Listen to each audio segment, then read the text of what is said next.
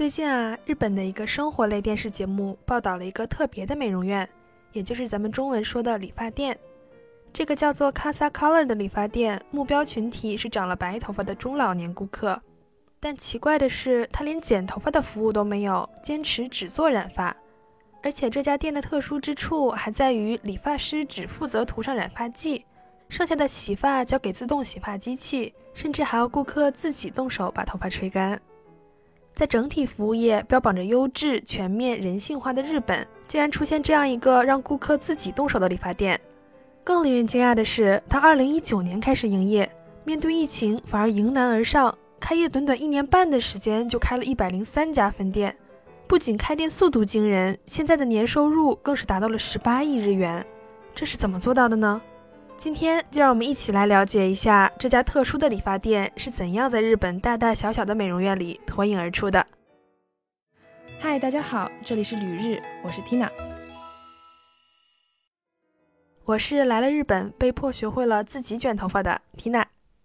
刚才我们说呀，Casa Color 这家店只提供染发服务，而且一会儿机器洗头，一会儿自己吹头发的，听起来服务不是很好。那它为什么还能这么火呢？因为便宜呀。在日本，就不说那些大型连锁店里的发型总监了，哪怕是路边随便一个小理发店，染发的价格都在六千日元以上，七八千也都正常，合人民币要四百左右。你可能觉得这个价格好像也没有那么贵，但事实上，好些店里还有长发要加钱、洗发要加钱等等额外的收费项目。而 Casa Color 的染发价格只要两千多，补发根更是便宜。老板也承认，这么低的价格就是靠着维持最低限度的服务保证的。理发师只管抹染发剂，其他什么也不干。但是看电视台对于顾客的采访，大家都纷纷表示，这个价格，这个服务，我可以。毕竟白头发长得非常快，总要补，而又有很多上了年纪的叔叔阿姨们不想在打理头发上花那么多钱。可见这家理发店在抓住用户心理的这一步上走对了。接下来啊，咱们再说说为什么日本普通理发会这么贵。确切的说，其实不是日本理发贵，是中国理发便宜。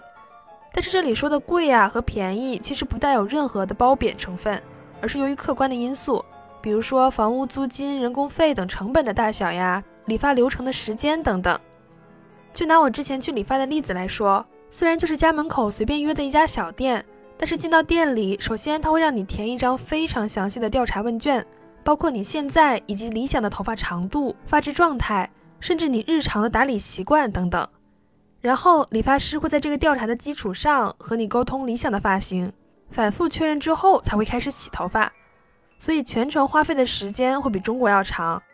另外，日本的理发店大多数都是预约制，不需要等位，因此剪头发的时间虽然在半个小时到一个小时之间，但理发师还是会把这一整个小时全都空出来，只为你服务。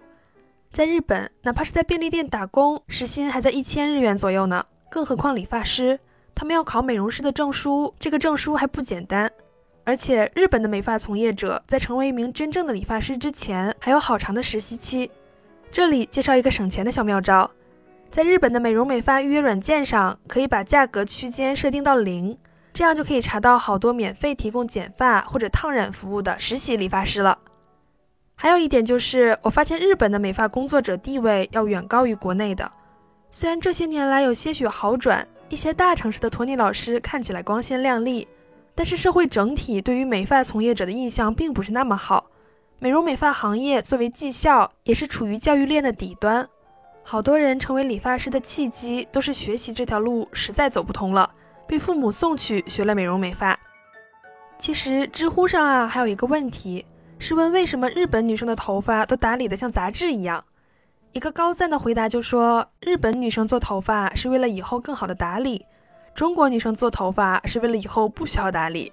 说来惭愧，我也是这样想的，但这也可能是日本理发，尤其是剪发比较贵的原因之一。像我刚刚说的，进到日本的理发店，理发师会先问清楚你的诉求和习惯，再去决定剪出怎样的层次。来让你在未来的一个月到几个月的时间内，自己打理之后都会呈现一个比较完美的状态。这个其实对于理发师的要求还挺高的。最后啊，我要衷心的提醒想要在日本理发的大家，不要烫发。樱花妹都是不烫发的，那种我们印象中的日式卷发，都是日本妹妹用勤劳的双手自己做出来的。我就吃过这个亏，拿着国内软件上搜出来的烫发发型去找日本的 Tony 老师做，结果烫了两遍都不尽如人意。而且从我身边的朋友反馈来看，日本理发师整体都不是很擅长烫发。所以想着来日本旅行的时候顺便烫个头发的姐妹，可以打消这个想法了。在日本的女孩子们也强烈建议自学一下卷发技术。好的，感谢大家收听《旅日东京日记》，我是缇娜。